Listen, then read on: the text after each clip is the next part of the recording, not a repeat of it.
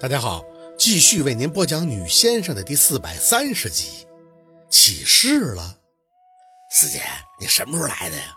坐进车里，宝四没急着开车，而是给小六一些时间去恢复情绪。这家伙，别看打小就不正经，但脸儿薄。有句话叫“死要面子活受罪”，就是说他现在呢。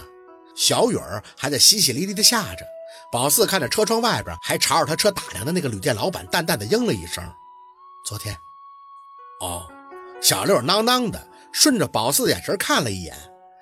那老板其实挺好的，他不好，我能给他钱吗？宝四转脸看向他，说吧，这几个月你都发生什么事儿了？小六耷拉着眼皮子，在那吸着鼻子。嗯，就是两个月多前，有一天我睡醒了，一睁眼就发现安就不见了，他的东西什么都在，手机也在床头放着，唯独人不见了。我就知道他人被白婆子给弄走了。可那个时候。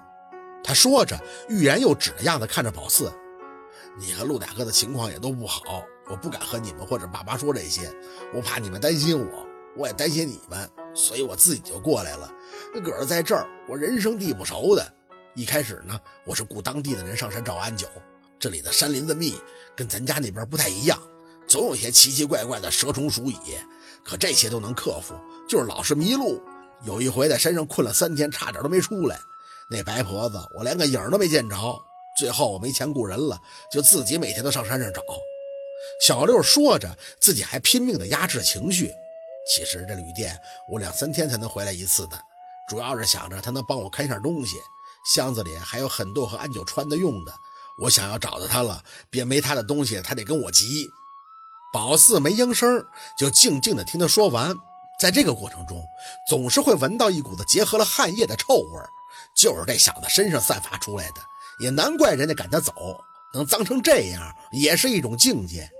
四姐，其实我之前还让雇的当地人也给我找了个古婆子，但是他们都说弄不了白婆子，说她是什么白蛇王，听到她的名头以后还挺怕的，只能我自己来了。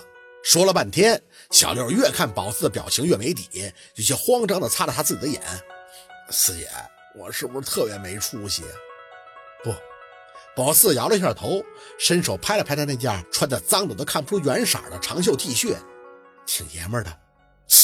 宝四这一碰他，小六嘴巴却是一咧，但没给宝四发问的时间，就急着出口：“那我们赶紧去找安九吧，他肯定就在这村寨的山里边呢。我们急什么呀？”宝四打断他的话：“山这么多，要上哪个山头啊？地毯式搜寻，那搜到什么时候啊？”那小六急得睁大眼。安九那边等不起呀！他说那白婆子找他就是用他练蛊的，就是做什么三个头的蛊王，会吃内脏的呀。没想到这小子还真懂一些，呵呵，没白混了。宝四打开扶手箱，示意他看向里边，瞧瞧吧。虫，这是安九的蜈蚣啊！宝四点了一下头，很活泼，对吗？那个虫子自从到了这个地界，就跟嗑了药似的，一分钟都不消停，这爬来爬去。要不是他，也不能这么痛快的就把小六找到。四姐，我不懂什么意思啊！我听安九说过，他给你留了个虫，说这虫要是在，他就死不了。可他现在身体里那个谁知道？那个肯定凶多吉少了。宝四淡着声给小六解释，百分之九十已经报销了。小六的五官僵住，那不就是说？宝四点头，对呀，安九现在身体里那条虫没了，在白婆子那儿就相当于是活死人一个。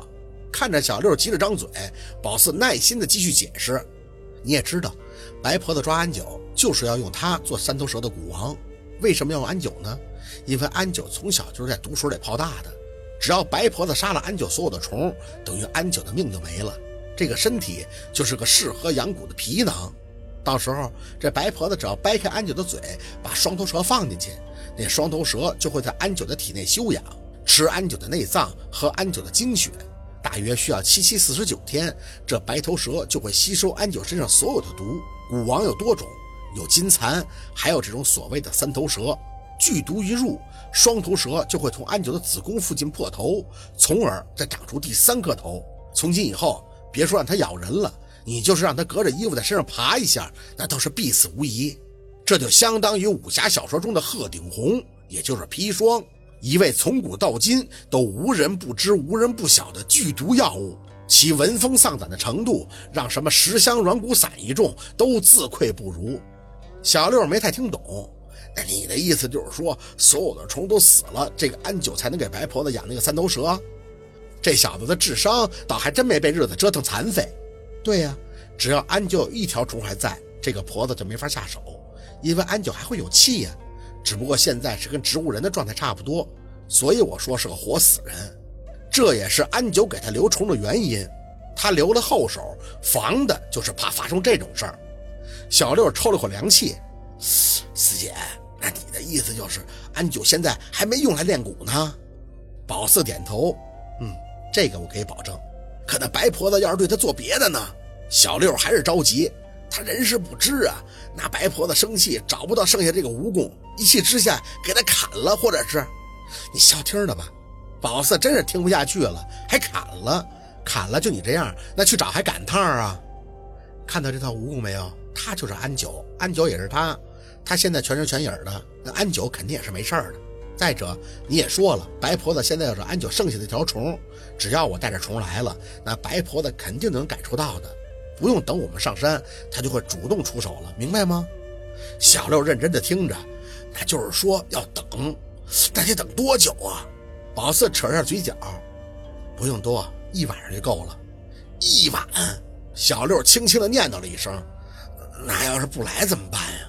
宝四沉着一丝笃定的笑，他必须得来，一来得看看虫，二来还得试试我的本事。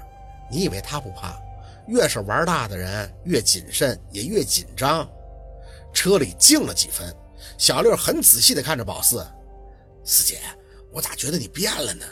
宝四挑了挑眉，指了指头发，严事儿。小六摇头，啊，不仅仅是那个，还有神态。怎么说？反正。他挠了挠自己脏兮兮的寸头，还挺酷的。宝四切了一声，小六儿看他强调，一脸的感动。哎，真的，刚才我一抬眼，你帮我遮着把伞，我还以为是我出幻觉了呢。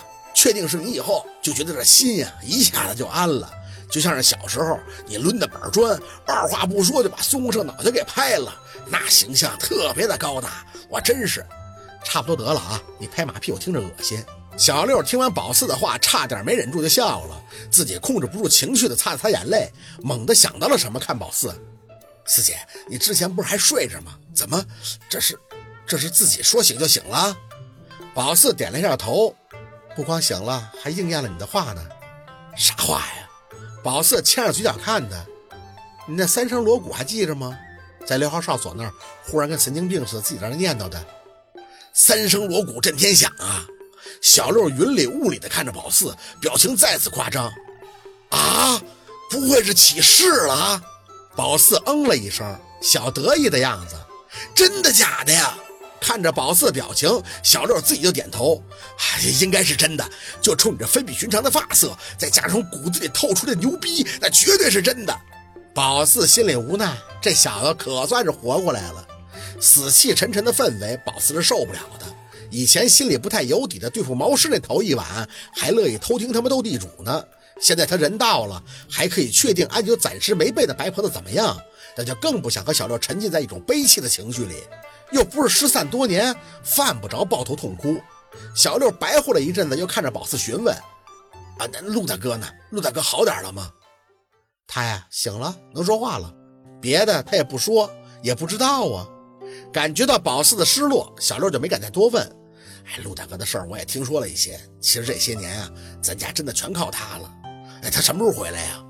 宝四摇摇头，一口气叹出：“哎，等安就没事了，我去找他。”小六抿着唇角点头，一脸的感触。要是可以的话，我也想去，我还想看看我那俩外甥呢。宝四把手机甩给他，启动车子：“你先看视频照片过过瘾吧。”小六接过去看了一眼，嘴角傻乐。嘿嘿嘿，我妈给我发了一些，讲星星月月嘛，男孩像陆大哥，女孩像你。哎，咱们去哪儿啊？先找个地儿啊，你得洗洗澡，味儿太大了。小六有些不好意思，去那个旅店就行，便宜。不过就是洗澡不太方便。后边一句话是他从嗓子眼里挤出来的，猜也是，要是洗澡方便，才能造成这样。所以啊。得给你找个洗澡方便的地儿，不然这样怎么见安九啊？宝四嘴里应着，眼尾的余光瞄着小六，再次没了动静。一提到安九，他就难受。看了会儿视频，他像是想到了什么似的，看向宝四。哎，对了，四姐，我其实有个事儿没明白。你说这个白婆子吧，她为什么单单把安九抓走了，不抓我呀？她肯定得知道我会找她吧？很简单呀，宝四一边看着路边找着差不多的酒店，一边应着。因为白婆子不傻，她知道你是我弟弟，你有个姐夫叫陆佩。好，今天的故事就到这里，感谢您的收听。喜欢听白好故事，更加精彩。